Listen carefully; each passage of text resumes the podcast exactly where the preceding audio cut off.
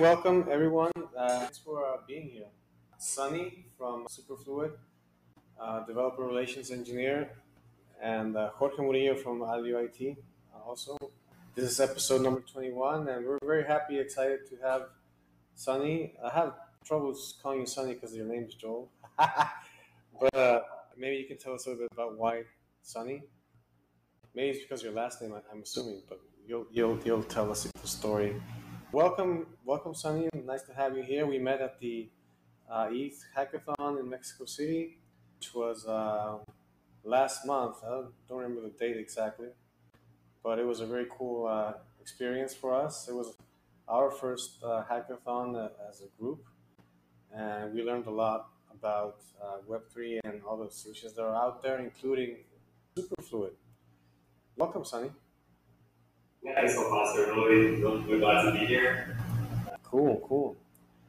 Well, first of all, why Sun? Why why why Sunny and not Joel? Is there a story behind that? Being Sunny comes from just the fact that I really like the, the name Sunny just sounds right. And then I added in a last name to the pseudonym, made myself Sunny Jacer on Discord for a while when I first started off on communities a lot, kind of cool sounding name when I was going around. So Sunny Jacer kind of stuck.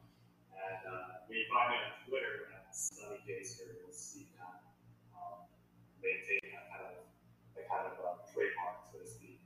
And so as I went along, I started like realizing that I wanted to do web as a full time career. Um, well, the people that I interact with, they still view me as Sunny, and they just began sticking, you know, look at me on my name, which is Jason Austin. So Okay. I ended up, uh, you know, becoming as uh, the Web3 space, and I feel like it's a pretty cool nickname, and also links to the background from Philadelphia. Ah, ah, You may have heard of the uh, TV show It's Always Sunny in yeah, Philadelphia. yeah, yeah. Sure enough, it's always sunny in Philadelphia. I am in Philadelphia as we speak. Um, city, and yeah, that's kind of the of Jason. Cool, cool. That makes sense now, because you live in Philadelphia. Wait, I didn't, I didn't remember the show. I love that show. Yeah, it was a good show. Uh, so tell us a little bit more about, uh, you know, um, Superfluid and, and what you do there. Yeah, for sure. So, Superfluid, um, to give you guys a quick rundown. Basically, how you do Superfluid is changing the way we experience money, right? The way we always experience money has been, I bet you ten dollars, right? My balance goes down ten, your balance goes up and uh, that kind of single discrete transfer is the way we always always money since like the start of time. And so, what Superfluid is basically doing is extending those capabilities of what we do money to include newer and more kind of scalable and efficient ways to move money. So, we're most is the ability to stream ability to move tokens at a specific rate between accounts at a rate of your choice. Right? So, the way we kind of think about this is, um, you know, let's say I'm driving at a speed of one mile per hour, and 13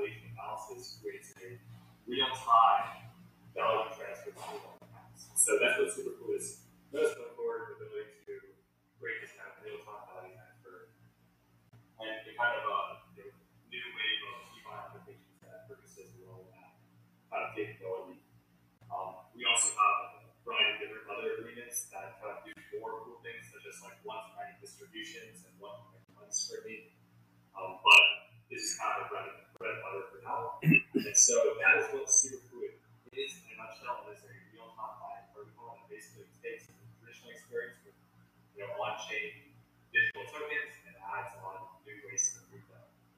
Um, so that's what Superfluid is doing. And so what am I doing at Superfluid? Um, so I essentially work in what's called developer relations engineering. So this is a nice kind of intersection of um, business development in the context of growing developer communities um, and expanding integrations with the Superfluid protocol. There's a bit of marketing that we're selling use Superfluid as a composable protocol to build upon and create really cool real-time applications. And it's also a good amount of technical work, right? So I'm kind of the, the, the subject matter expert when it comes to being the voice of developers, understanding what they need from Superfluid APIs and um, interfaces, and making sure that our core team, you know, kind of core developers, core developers who are building our products, understand where they need to go in terms of making experience of building on top of Superfluid um, even better. So um, I've kind of come from a technical background. I've built, I've been building Superfluid for the past year and a half. And so I had the chance to transition into Superfluid uh, back in June, kind go from outside community to the inside, work with, uh, work with the team, um, how to bring some of that outside developer experience inside and apply it to you know, make our, make our developer relations and our developer experience even better. So yeah, that's that's what Superfluid is. That's what I do Superfluid. Um? Nice, nice. Thanks, thanks for that. Um, so you mentioned that uh, you were recently at in Berlin, right? At the ETH Berlin event, the founders from Berlin, or what's the story? Uh. So I've heard the story a couple of times. I'll try to deliver it as accurate as possible. okay. But essentially, um, our founders, Francesco Renzi, Mike and um, yeah, they all met in ETH Berlin. Um, they were essentially hacking, and they were coming up with some kind of uh, financial primitive that strips away the interest component from interest-bearing protocols and interest-bearing positioning, and allows you to basically kind of trade that fixed rate asset um, And so when they were doing this at ETH Berlin, they kind of all like ran into each other. Um, I think the reason that Mike and Fred met is because they, they're both Italian, or they both speak Italian, and um, Fred heard Mike, or Mike heard Fred speak Italian, and so they kind of connected over that. And, uh, next, next thing came about and everything. But uh, yeah, so when they were building that kind of product, it was called RDI. They realized that one part of it was that idea of moving money at a on-chain rate. And so they realized that they were moving tokens between accounts automatically um, using that on-chain rate and that kind of real-time balance calculation. And in doing so, they realized that they could extract this and create a kind of more general, generalizable um, financial primitive that lets people kind of move tokens in a real-time fixed rate between accounts. And so at first the idea was to take Superfluid and make it kind of a subscription protocol where you can kind of subscribe to things on chain, say like paying like you know, ten dollars a month for a subscription and do that money stream.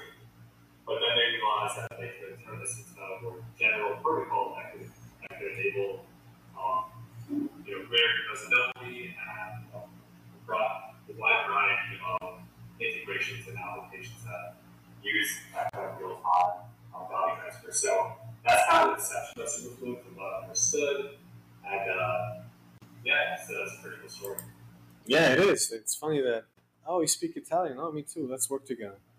but it makes sense when you're you know in a different country. It's always good to find a fellow countryman, right? Uh, and it was I found that curious too that at, in Mexico City, the hackathon, there's a lot of people from other parts of the world. You know, like uh, there was some Chinese people, Australian people, Americans, all, kind, all kinds of people. Well, the statistics is like 65% of people were from Latin America. Mm. That means like, you know, 34% were from across the world. Yeah, that was a cool. Yeah, that was part of. I think that's part of it was because it was I mean, that's why it was so interesting, I guess, because it was also like an international sort of experience. Um, and besides, we learned a lot, especially with Superfluid, because we did try to, we did build something with Superfluid, which was, uh, you know, a good learning experience because we had uh, two days to come up with something. so that's not a lot of time.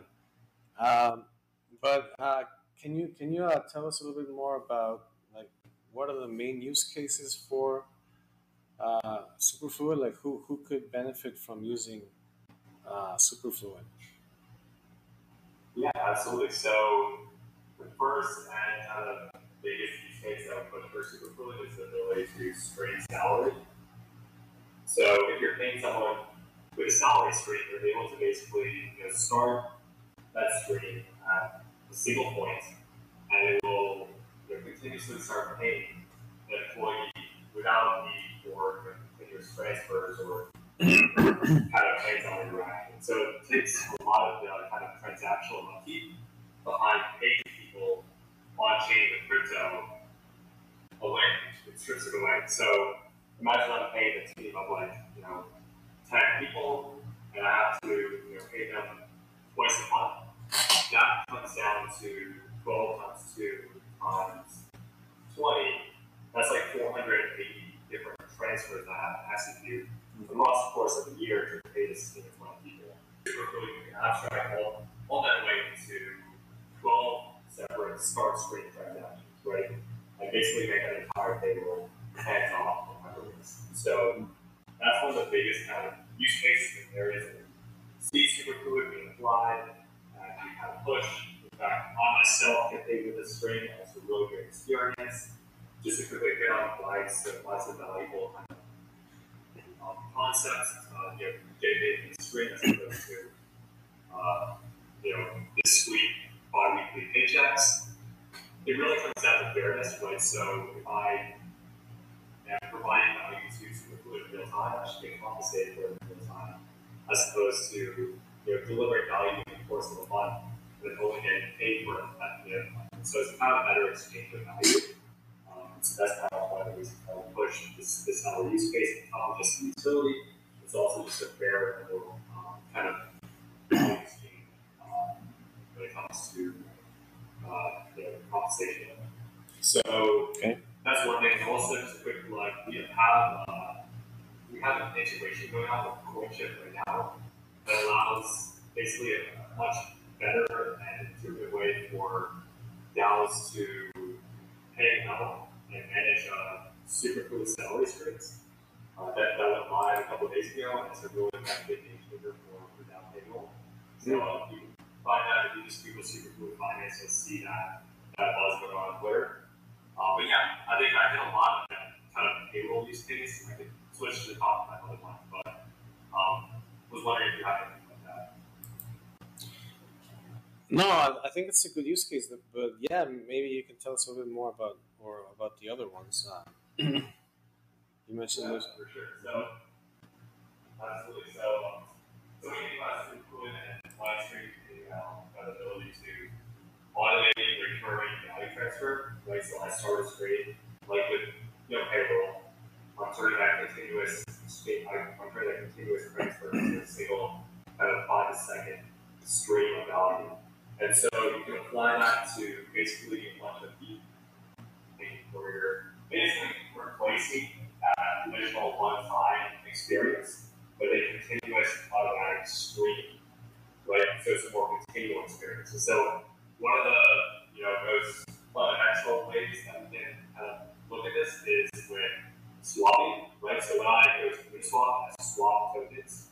I do that one time where like you know, put ten dollars at the ten value, and I get you know some email or whatever I'm trading for. Um, now imagine I want a dollar cost average. I want to continuously scrape my money into Ethereum over time.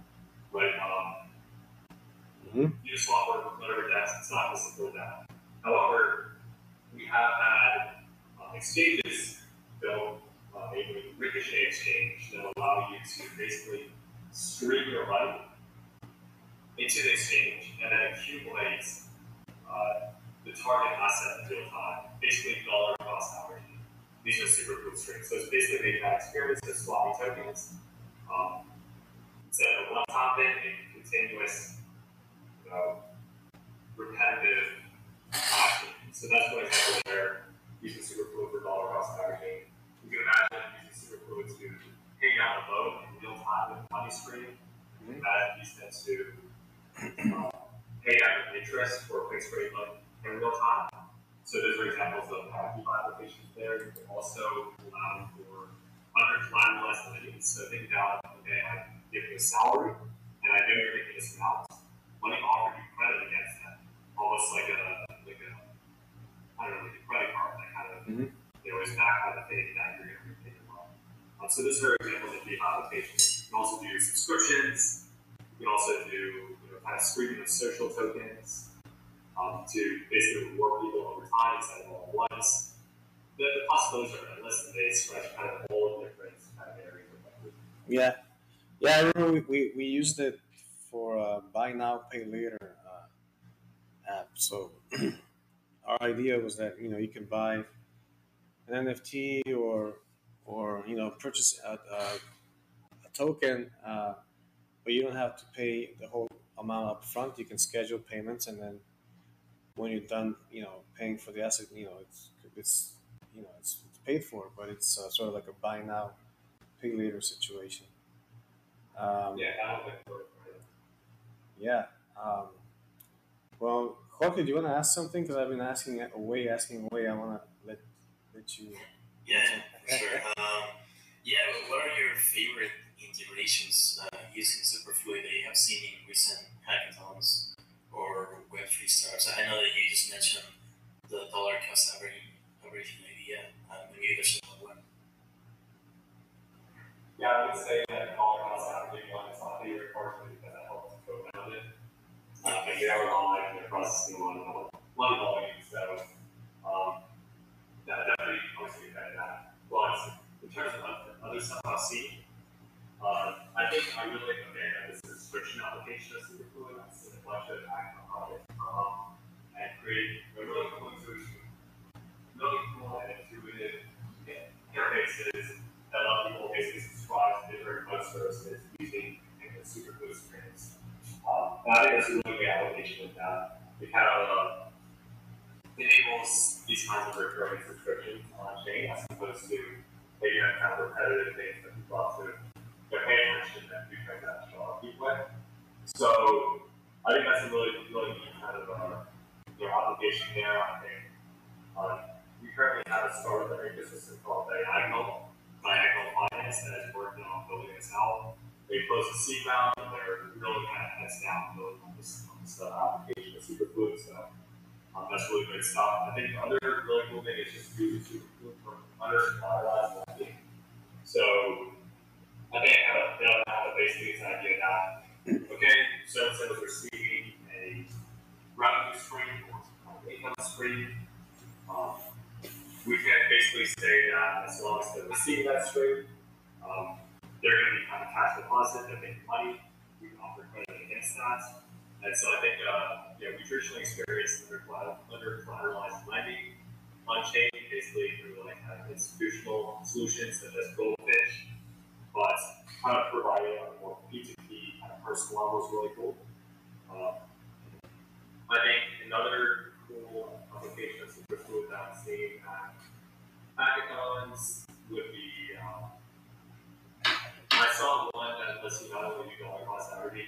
straights, but basically like lets you do um, dollar cost averaging into short positions in straights, which is pretty cool.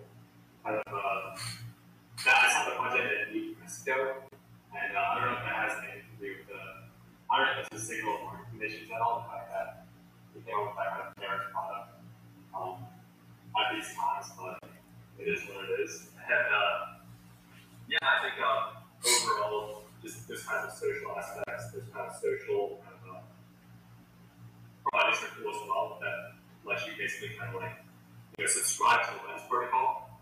Uh, like you know, so and so has lens protocol, they put out some nice content like subscribe to the Superfluid stream and kind of gate that content instead of with kind of possession of tokens, but also with subscription stream.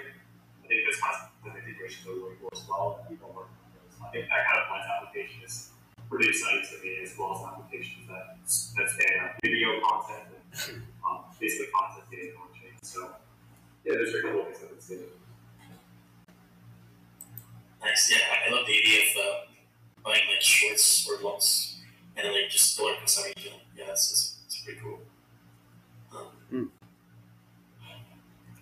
What, uh, uh, Sunny? What, what challenges or or like what, what do you where do you see uh, Superfluid going in the next couple of years? Yeah, um, that's a great question.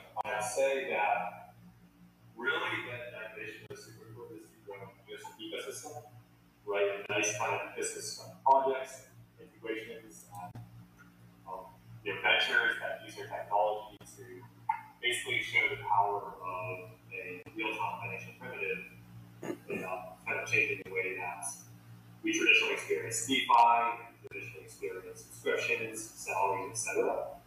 Um, so I think over the next couple of years, would be great to see uh, more and more DAOs and on-chain organizations uh, paying people with salary streams, more and more people accepting salary streams as forms of payment, basically the growth of a real-time financial economy.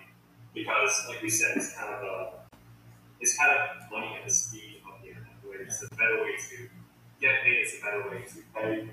I think. Uh, you know, the adoption is something that we really like to see over the next couple of years, as well as the growth of products around it that add additional utility to people who are streaming money. Because that would be like, okay, I'm, I'm receiving a salary stream, but would I be able to invest that salary in real time with an adjunct stream? Would I be able to use it to pay down my rent in real time? Would I be able to use it to pay down a subscription in real time? These kinds of additional pieces of utility provided further adoption of money stream as a full transaction is really kind of what, what we like to see and what we're kind of driving towards over the next couple of years. And I think from the ground up, that starts with getting more people paid in salary. I think that's the most by getting paid with salary streams because that's kind of those fundamental level. levels, kind of square one when it comes to, um, you know, kicking off this real-time financial economy. And so that's kind of why we're like pushing hard on this Coinshift and superfluid integration because it really is a game changer allowing DAOs and blockchain organizations and these multisigs to you know, simply and easily pay out contributors and employees with real-time financial, with real-time uh, money streams. So yeah, I think that's kind of the, the breakdown of the big vision. The next couple of we'll uh, sum up long-term vision over the next couple of years, and uh, yeah, really excited for. Yeah, yeah, the real time financial economy. That's really cool. Like being able to get paid immediately. Like it will just blow people's minds. Traditional bankers would, you know, the banking system, right? The, the existing banking system, everything takes Yeah, it's funny you say so long to get paid, and then. Mhm. But I did hear your question. You asked. Oh no, I didn't ask. I, I was just saying that you know it's blowing people's minds. You know that you can get paid immediately, and the real time financial economy becoming a reality. Yeah, absolutely. I think as someone who has worked in traditional finance myself, I kind of see this from both ends. So I worked as a financial analyst at Vanguard before I kind of transitioned into the Web3 space.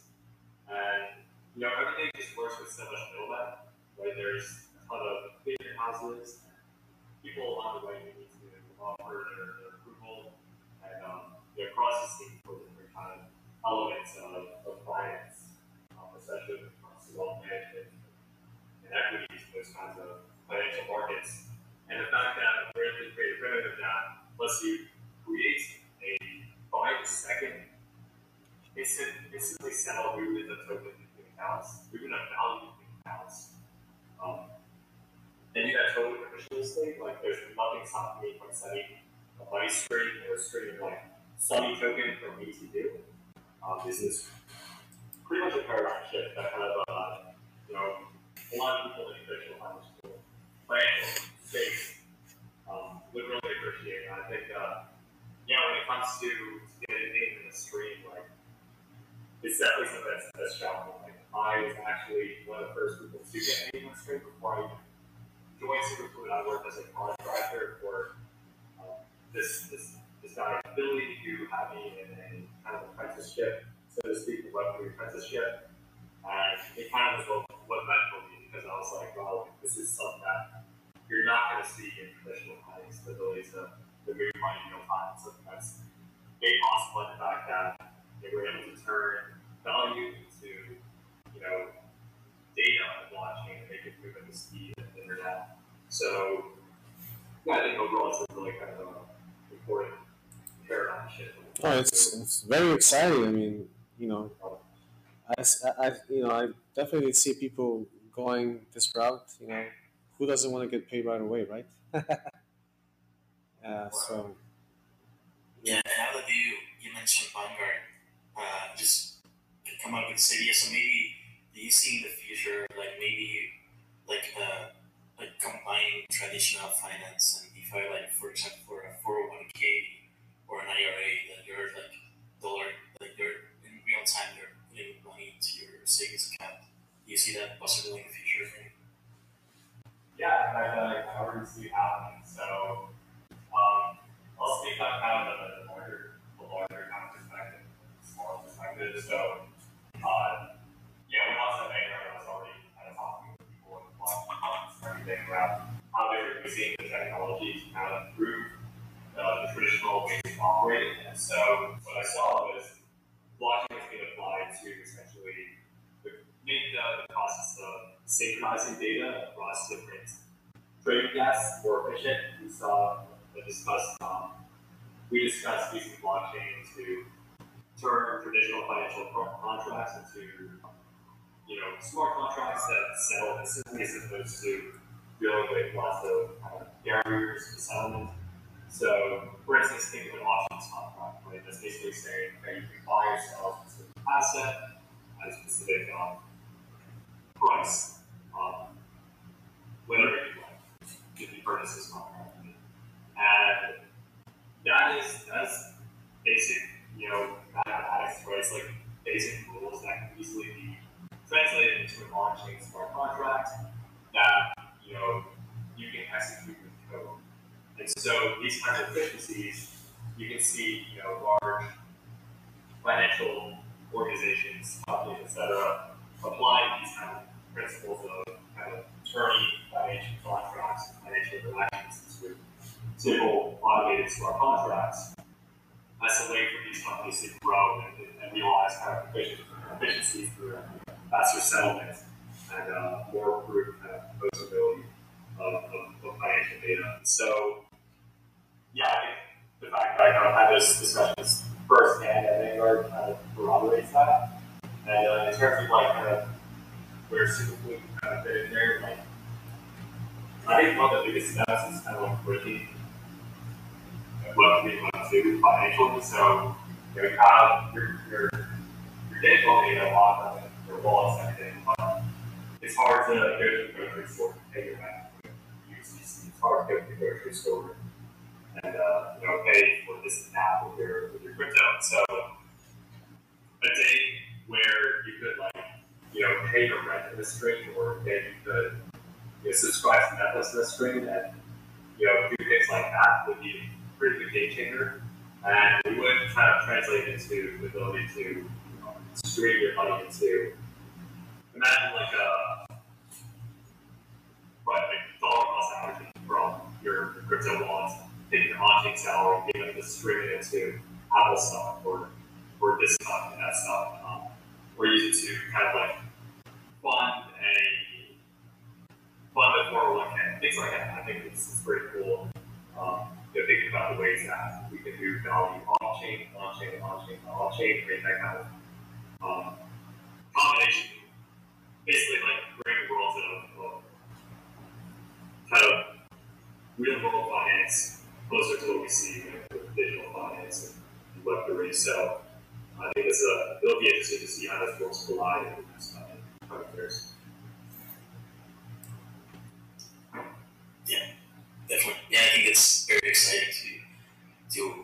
I mean, hopefully, I mean, I, think in Mexico we have very few options to to invest, so I think it will also, we have something that it's international that you can use pretty much everywhere, and, and it's not gonna matter like where you, where you're in the world. That you can start investing in like stocks or traditional finance, So maybe have crypto too. So, yeah. yeah, absolutely. I think it's important like how Web3 is making finance borderless, and it's kind of the common access to all these really cool financial applications for people, regardless of where they are, the levels or not.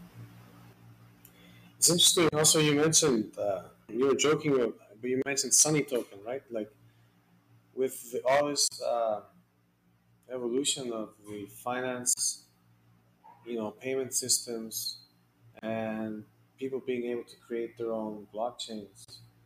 Uh, you know, it's not that easy, obviously, but you know, it's possible. It also opens up the possibility for all these, you know, people to have their own token, their own exchange currency. Um, what are your thoughts around that? You know, is something that's I guess it's crossed your mind, uh, obviously, maybe, or what do you what do you think about the possibility of having you know, even you know, for example, Walmart, you can pay in Walmart token instead of paying with dollars or pesos or whatever. Walmart has their own token. That that's how they want to get paid, and I don't know. Do you see that as a possibility? Yeah, I think uh, there are a couple of things here. First off, I will tell you that Sunny Token does exist. I do have. Oh, okay. cool. there's a supply of 10 million. Oh, there you go. Uh, kind of like you can Superfluid. So basically, I, I do have a super token version of this as well, so I can I can stream it to people. So the people I need, Nice. uh, basically like when I pay want to buy Superfluid on the stream view some, Sunny tokens, so you can see where it's locked in.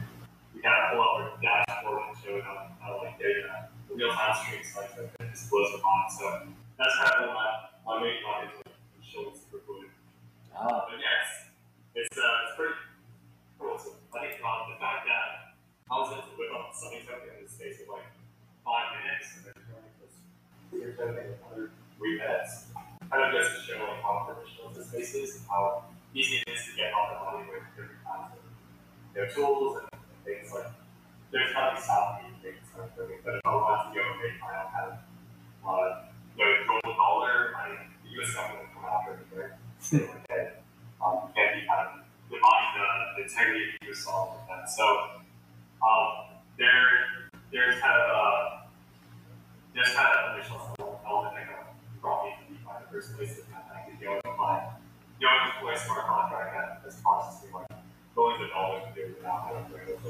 is is really cool.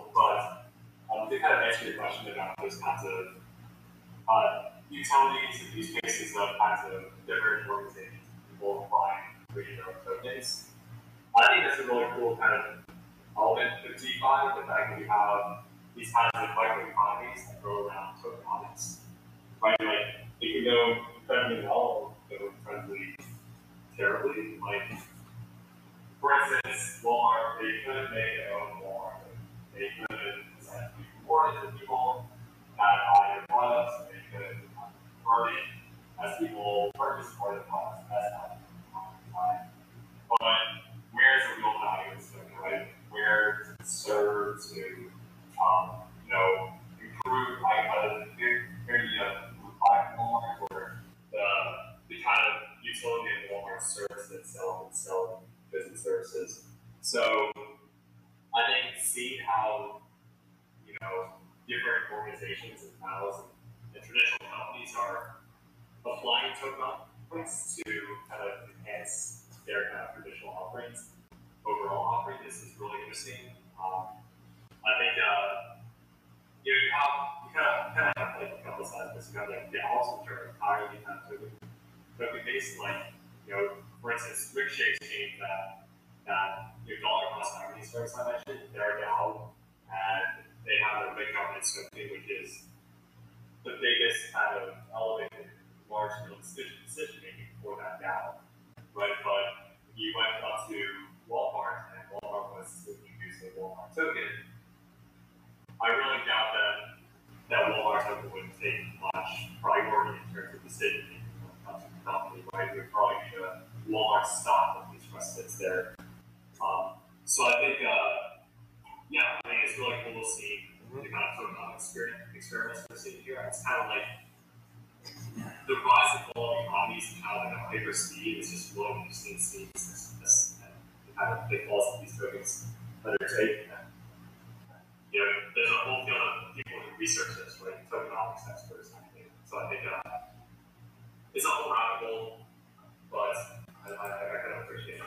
Yeah, it'd be cool. Maybe have a, a talk about tokenomics in a different podcast or a different time because that is a big topic and you know it can be very like you said it's a rabbit hole so Yeah.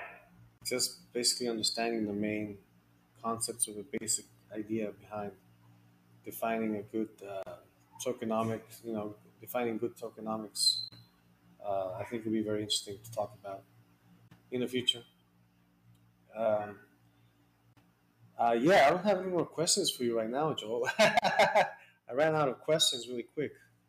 I don't know if Jorge has a, uh, another question or any other final question you'd like to ask. Uh, I think we, we touched like the important topics already. So yeah, that's I think it's very interesting uh, conversation. Yeah, Sunny, thank thank you very much. Do you have any questions for us? Yeah, I mean, this is a great podcast. And it was a pleasure going through questions. And you, know, you kind of got my mind thinking about a lot of things. So I'll definitely have something to think about at shower tonight. But um, yeah, I think maybe a question for you guys would be what is kind of the big mission with with uh, with the Tech Customers podcast? The big mission is to uh, talk about you know what's going on in the tech world in relation to current events. So you know, for example, um, we talked about uh, the NASA open source deal when they launched that uh, last year.